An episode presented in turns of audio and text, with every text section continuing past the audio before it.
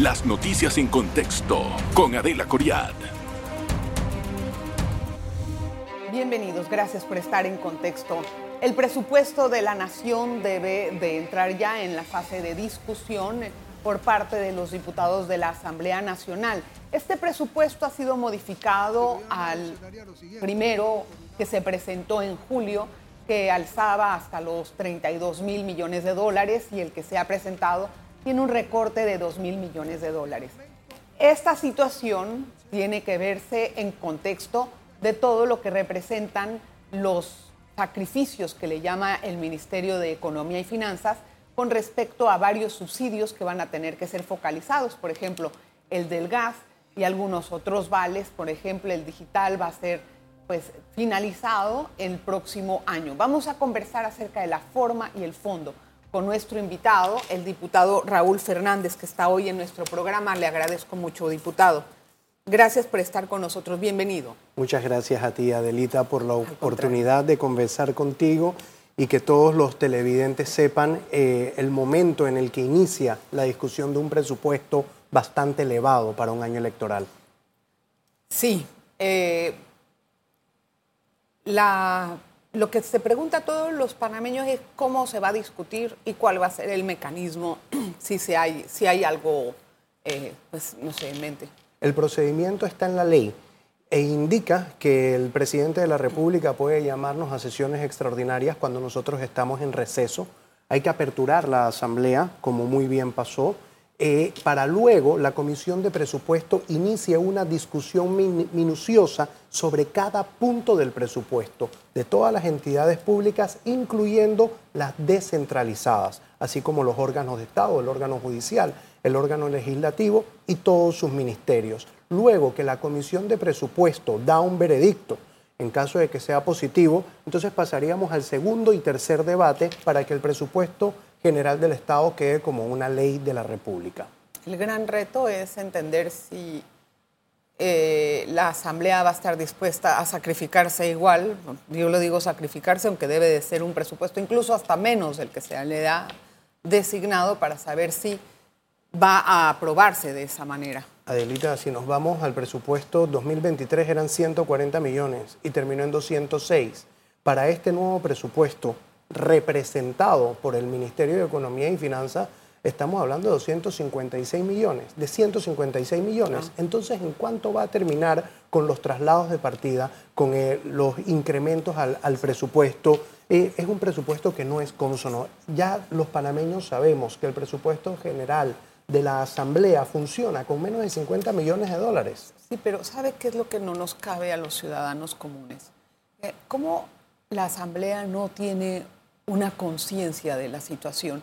El comportamiento de los diputados en la aprobación de algunas leyes pasadas, especialmente la de el contrato, minero, eh, no sé cómo no les cayó el 20 todavía a los diputados de que ese fue uno de los grandes motivos por lo que vivimos después en noviembre. Totalmente. entonces ahora que vamos a estar en la misma. Sin duda alguna, y la única posibilidad que tenemos de cambiar esto es en el 2024, eligiendo una asamblea independiente. Porque nosotros hemos demostrado, pero es que eh, si hay diputados que tienen ahí 30 años y 35 años y nunca han cambiado su forma de hacer política y su forma de legislar en contra de los ciudadanos, ¿tú crees que a cuatro meses de las elecciones van a cambiar su forma de pensar? Ya lo demostraron, ellos son así y nadie los va a cambiar. Los únicos que hemos trabajado por una asamblea de cara a la ciudadanía ha sido la bancada independiente. Estudiamos cada ley, sustentamos nuestros votos y le llegamos hasta predecir a nuestros colegas que el contrato sería totalmente inconstitucional, así como le estamos prediciendo a nuestro colega que este presupuesto está totalmente alejado de la realidad fiscal, la realidad económica que tiene nuestro país y que no es aprobado por la ciudadanía. Usted ya lo, ya lo revisó, el presupuesto. Bueno, el presupuesto presentado en julio. ¿Recuerda? No, el, que, el que, se va a presentar. Hoy debe presentar, han, han, salido matices por los medios de comunicación, pero hoy entonces es cuando se lleva por primera vez a la Comisión de Presupuesto, el presupuesto modificado del que ellos hablan, que hay una reducción a la Asamblea de solamente 50 millones de dólares, pero no hay una reducción, por ejemplo, a la AIG, que bastantes escándalos ha tenido estos últimos meses. lo que, a ver, a mí me gustaría poner un poquito más claro el tema. Es que no se, no se trata de castigar a uno o a otro por un escándalo o por otro. Para eso tiene que estar la justicia funcionando y claro, también la fiscalización y la Contraloría, que es la que debe de poner orden en esto. Lo que, lo que yo veo aquí es que había cosas, según lo que yo entendí del ministro Héctor Alemán, porque, eh, Héctor Alexander, Alexander porque escuché toda su exposición, hay cosas que ellos no pueden flexibilizar el presupuesto. Y una de ellas, por ejemplo, son las leyes especiales. Hay cosas que siguen en aumento, por ejemplo, la responsabilidad de pagar el salario a varias personas, a varios funcionarios que tienen leyes especiales. Eso ha abultado muchísimo la planilla. Sin duda alguna. Lo otra cosa es, si vamos a hacer un verdadero análisis del presupuesto, a mí me gustaría que los diputados realmente vean renglón por renglón para saber exactamente en dónde se podía ahorrar más. Empezando por la Asamblea Nacional de Diputados. Bueno, que ahí no hay discusión. En junio, en junio es de 206 eh, millones de dólares. Si bien es cierto, hay leyes que incrementan porcentualmente la capacidad económica de algunas instituciones, como lo ha sido el Ministerio de Educación, no significa que yo tengo que abultar el presupuesto para incrementarle al Ministerio de Educación significa que con un presupuesto cónsono yo le quito a entidades que no han logrado satisfacer las necesidades ciudadanas para poder satisfacer las necesidades en educación que tiene este país, que son bastantes, que era la estrella de este gobierno y no han hecho absolutamente nada por cambiar el currículum escolar, ni por capacitar profesores, ni porque nuestros estudiantes vayan a la escuela todos los días. Una escuela pública en Panamá, supongamos, el Moscote, su gasto por estudiante es la mitad del gasto por estudiante si dividimos el presupuesto del Ministerio de Educación entre la cantidad de la planilla estudiantil escolar. Entonces, ¿de qué estamos hablando? Hay escuelas privadas que son más baratas que otras, pero son muchísimo más de fácil acceso para la educación que da el Ministerio de Educación hoy en día. Y, lo sabemos, y yo creo que ya es indiscutible que este gobierno fracasó en el tema de la educación y cambiar el currículum escolar. Eso es indiscutible. No se va a mejorar el tema educativo si no se aplica una evaluación correcta a los docentes y a los estudiantes y si ellos, los docentes, quieren que se extienda a toda la, la capa directiva del Ministerio de Educación. Yo creo que eso es como para decir, si no te evalúas tú, entonces yo tampoco, y ahí se queda en ese ping-pong. Eso no va a pasar. Si ellos no, si no hacemos una verdadera corrección en la formación y también en la manera en que evaluamos a los docentes, esto va a seguir igual. Don Raúl, vamos a hacer una pausa. Vamos a regresar enseguida con más acerca de temas actuales. En breve regresamos con En Contexto. Gracias por continuar en sintonía. Conversamos con el diputado Raúl Fernández, diputado independiente. Diputado, el... hace un tiempo, hace un rato estaba usted hablando acerca de la conciencia colectiva de la Asamblea Nacional.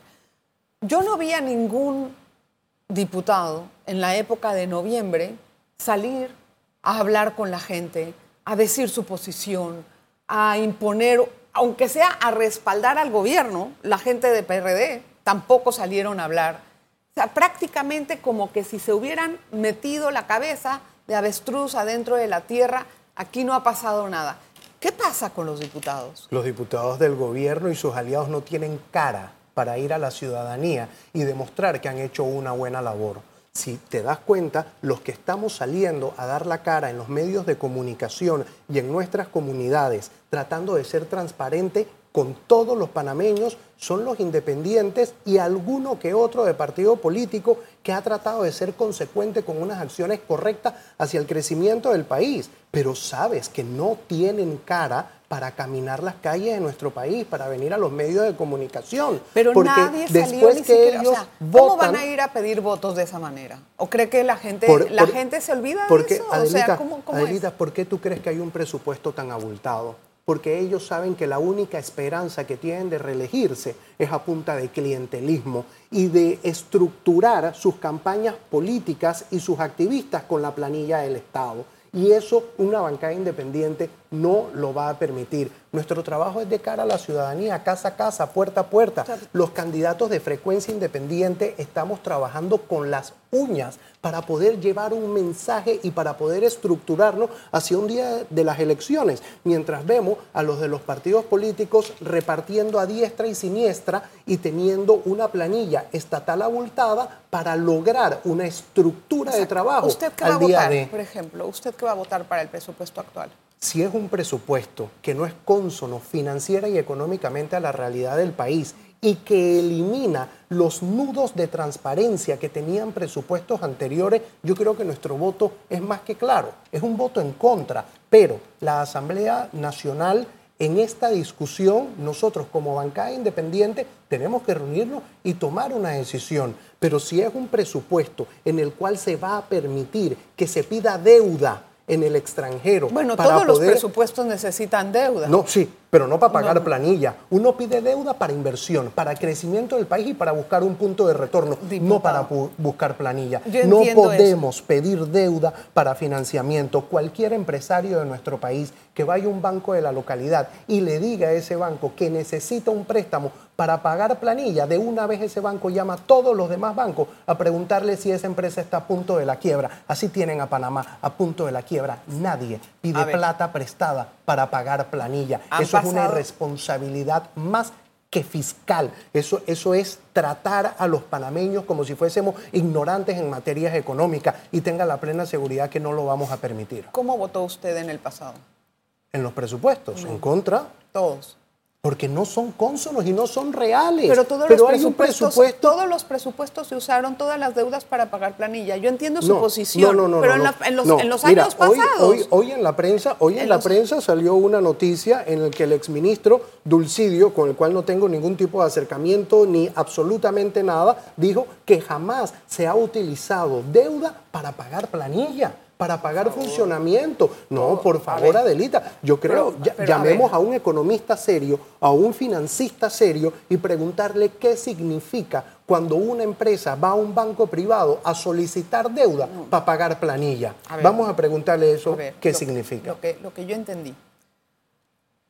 Cada año el MEF hace un presupuesto y entonces dice, estos son mis ingresos, estos son mis gastos, cuánto me falta para cubrirlo, 4 mil, 5 mil, eso es lo que yo voy a ir a pedir afuera. Sí, pero ese presupuesto se divide en dos. Sí, ese sí, presupuesto se divide, central. Ese presupuesto se divide en funcionamiento y en inversión. Los ingresos del Estado deben pagar el funcionamiento al 100% y uno puede pedir deuda para inversión. Yo no estoy en desacuerdo con eso, ni mucho menos, porque la inversión da capacidad de nuevas plazas de empleo, crecimiento económico para el país, Preguntémosle a los organismos internacionales cuando se den cuenta que nosotros estamos pidiendo plata para pagar planillas, si no nos van a bajar la calificación. y cuando todos nos aumenten los intereses de los préstamos, gracias a eso, claro que sí, estamos a punto. No, no, digo que no van a necesitar preguntar eso. Yo creo que ya lo de la calificación prácticamente es un hecho tácito, lamentablemente. ya nos bajaron, no van a llegar ya nos bajaron un par de puntos, cuidado, y nos bajan más según esto. estamos ya en la rayita para, para quedar en, en, los otros tipos de bono.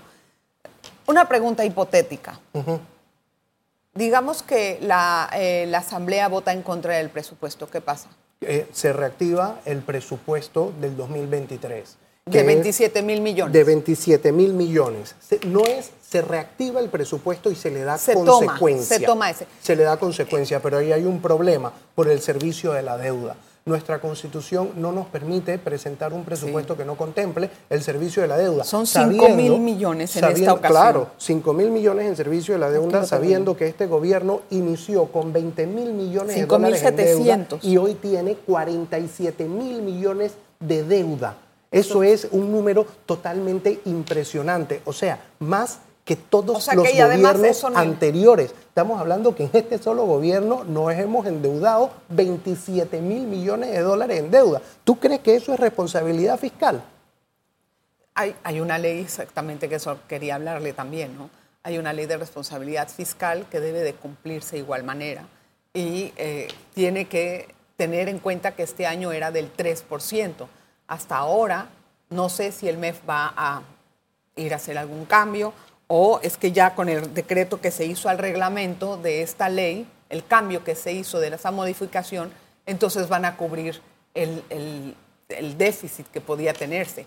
Lo que, lo que entiendo pasó, diputado, me va a corregir, es que al no poder usar el dinero de la mina que se tenía contemplado como un ingreso, entonces quedó el vacío. Entonces hay que llenarlo de alguna manera. Pero si los ingresos de la mina ellos decían que eran por 300 millones de dólares, ¿por qué están aumentando el presupuesto dos. mil y pico de millones de dólares? Mira, un verdadero, un verdadero ministro de Economía y Finanzas se vuelve dinámico cuando el país enfrenta problemas.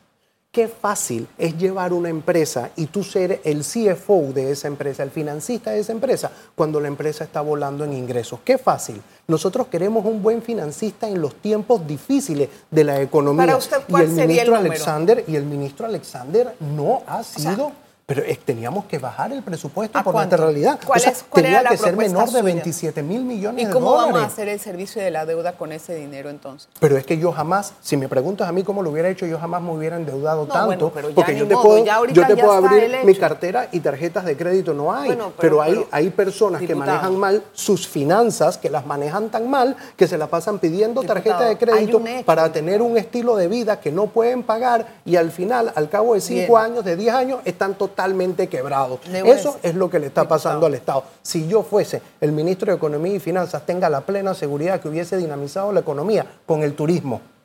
Hubiera creado nuevas plazas de trabajo atrayendo inversión extranjera. Tantas empresas de Estados Unidos que quieren venir a invertir a Panamá y por la burocracia y la corrupción no lo pueden hacer. Diputado, miren, diputado, todos los países se endeudan. O sea, eso de que no lo hubiera endeudado tanto puede ser, puede ser que no debería de haber llegado Total. a esa pero Preguntemos, preguntemos cuántos países se endeudan para pagar planilla. y, para pagar una planilla abultada y de botellas. Yo no estoy justificando eso. Lo que estoy tratando de hacer en la puntualización del tema es que no puede pensar que el país no se va a endeudar. se va a endeudar. O sea, obviamente se va a endeudar. ¿Para qué usa el dinero?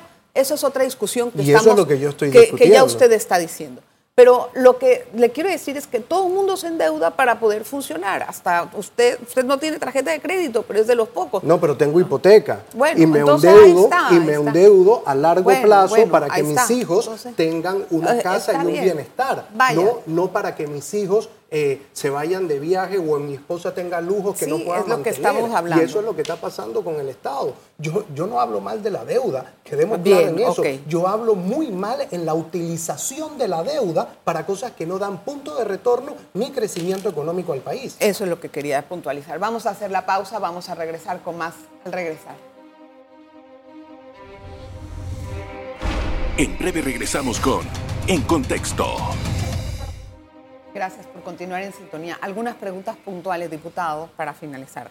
Como diputado usted, ¿qué puede hacer para bajar el presupuesto de la Asamblea? Bueno, nosotros como bancada independiente, ustedes lo ven, nosotros no utilizamos ninguno de los privilegios que nos da no, no, para bajar el monto que van a que van a que van a aprobar en la Asamblea, o sea, Vamos a hablar en forma macro. En, forma macro, bajen la planilla estatal. Están bajando la planilla estatal solamente 1.5%, bajen la 5%. Y en la Asamblea ustedes no pueden pedir que bajen un poco la planilla. A nosotros, a nosotros. Que no se destine tanto dinero a los otros diputados. En el, en el proceso de la aprobación del presupuesto general del Estado, nosotros como diputados solamente podemos aprobar o negar el presupuesto. Nosotros no podemos modificar el presupuesto en la discusión. Pero ustedes pueden tener una discusión interna en la Asamblea de cuánto necesitan y de ahí sacar una cifra. Pero, las cifras que están sacando son exorbitantes. Hay diputados que tienen 100 colaboradores y les pagan a cada uno 300, 400. Y mucho más. y te ha demostrado, la página Espacio Cívico presentó cuánto utiliza la bancada independiente en, en, en, colaboradores. ¿Hay forma de que eso se pueda hacer? ¿Tú te imaginas que existieran, tú te imaginas que en el 2024 existiera una asamblea independiente con mayoría de diputados independientes? Diputado, ahorita hablamos de eso. Que, que el gasto baja. Pero usted cree que se puede hacer entonces una discusión dentro de la asamblea para saber cuánto se puede usar una Contraloría, una Contraloría, te lo dije, por lo menos de los 27 mil millones de dólares que fue aprobado en el 2023, si bajas el 5% de la planilla estatal, quedas en los 25 mil millones de dólares, que es algo consono a la realidad de nuestro país. No los 30 mil que están diciendo, porque sale el ministro de Economía y Finanzas la semana esta a decir que él bajó el presupuesto 2 mil millones de dólares. ¿Cómo Podía haber bajado más. bajó? Pero ¿cómo él va a decir que lo bajó si el presupuesto anterior es de 27 mil y este es de 30 mil? Lo subió 3 mil. Él está hablando de un presupuesto que ni siquiera fue discutido, que ni siquiera fue aprobado para lograr un mensaje político de, de un gobierno austero cuando a todas luces no ha sido así. Ahora, diputado, ¿qué espera usted del próximo periodo legislativo, ya el último? O sea, en enero. Que se, discutan, que se discutan leyes de transparencia que quedaron sobre el tapete que se discute el cambio al reglamento orgánico de la Asamblea Nacional de Diputados, que se discutan leyes de transformación de la educación. Pero me preguntas qué yo espero. Y, esto es lo que yo espero. Nosotros estamos en todos los medios de comunicación hablando sobre la importancia para el crecimiento del país de este tipo de discusión de leyes. Nosotros hablamos en incidencia sobre estos temas. Nosotros somos una bancada que es la que fiscaliza a una Contraloría General de la República que pidió 217 millones de dólares de presupuesto y demora 400 y 350 días para refrendar una cuenta. Entonces, ¿de qué estamos hablando? Nosotros somos los que hacemos ese trabajo. Pero. ¿Qué esperanza hay, de que ocurran esas cosas? O sea, yo lo escucho hablar y me parecería, uy, lo ideal, ¿no? Que se discutan leyes de transparencia, que se pueda hacer lo del reglamento de la Asamblea, que Cristiano lo, lo ventiló y lo habló como una Y habló de una asamblea a puertas abiertas y, que lo iba a lograr y, al final de todo quedan palabras. Pero ahí está el verdadero Hay mensaje una para nosotros los ciudadanos en el 2024 que si queremos un cambio real, tenemos que partir desde una asamblea independiente.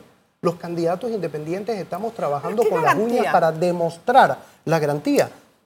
ya, nosotros como bancada independiente, tanto el diputado Juan Diego, Gabriel Edison y yo, lo hemos demostrado. que si Tú, que si tú logras transmitir un mensaje de transparencia, no te toca otra que cumplirlo. Hay candidatos como Suki Yarbet, Seray Richa, Omaira, eh, Daniel Lombana. Hay candidatos que están tratando de hacer la diferencia. Gloria Quintana. Sí, ahora, diputado, eh, eh, ¿hay forma de que podamos endosar al, al término independiente transparencia? No, tampoco hay. Porque no sabemos quiénes van a quiénes van a no, y también tenemos y también tenemos muchos independientes disfrazados que son de partidos políticos doble en doble vía porque son de partidos políticos que se metieron a la libre postulación a buscar una, una, una, un lugar en la papeleta. Pero también tenemos candidatos independientes y ahí el ciudadano tiene que estar bien claro. Candidatos independientes que caminaron las calles del país pidiendo firmas, juraron que mantuvieran una posición de la libre postulación. Y hoy en día los vemos postulados por partidos políticos, por el panameñismo, por cambio democrático. ¿Tú crees que eso es consono? Pero si quieren, escríbanme a mi celular 6679-9525, que es mi celular público, el que me están llamando ahorita mismo, y con mucho gusto yo le digo quiénes son esos candidatos que tienen dos caras. En frecuencia independiente, ningún candidato está postulado por ningún partido político porque no queremos que nos vengan con la espada al cuello, a las venas, a decir que nosotros tenemos que actuar de una u otra manera, porque es la orden de la directiva del partido. Eso es lo que verdaderamente le da la responsabilidad a los independientes para actuar de cara a la ciudadanía y que nuestros únicos jefes son los ciudadanos, no ni CEN ni Junta Directiva de Partidos Políticos. En una palabra, ¿se impera el clientelismo en la próxima elección, sí o no? Ellos querrán hacer el clientelismo a todas luces porque es la única herramienta que tienen para lograr conquistar sus aspiraciones políticas, pero tenga la plena seguridad que nosotros los independientes estamos haciendo docencia puerta a puerta, casa a casa, diciéndole al ciudadano que el verdadero crecimiento del país está en trabajar con honestidad, fortaleciendo las instituciones del Estado sin clientelismo y sin corrupción. y eso, es lo que nosotros queremos demostrar. Ojalá que sea así, diputado. Vamos a ver qué ocurre en este en esta época difícil. Muchas gracias. Gracias por estar con nosotros. De verdad que muchas gracias a ti. Gracias a usted siempre por su atención. Las noticias en contexto con Adela Coriad.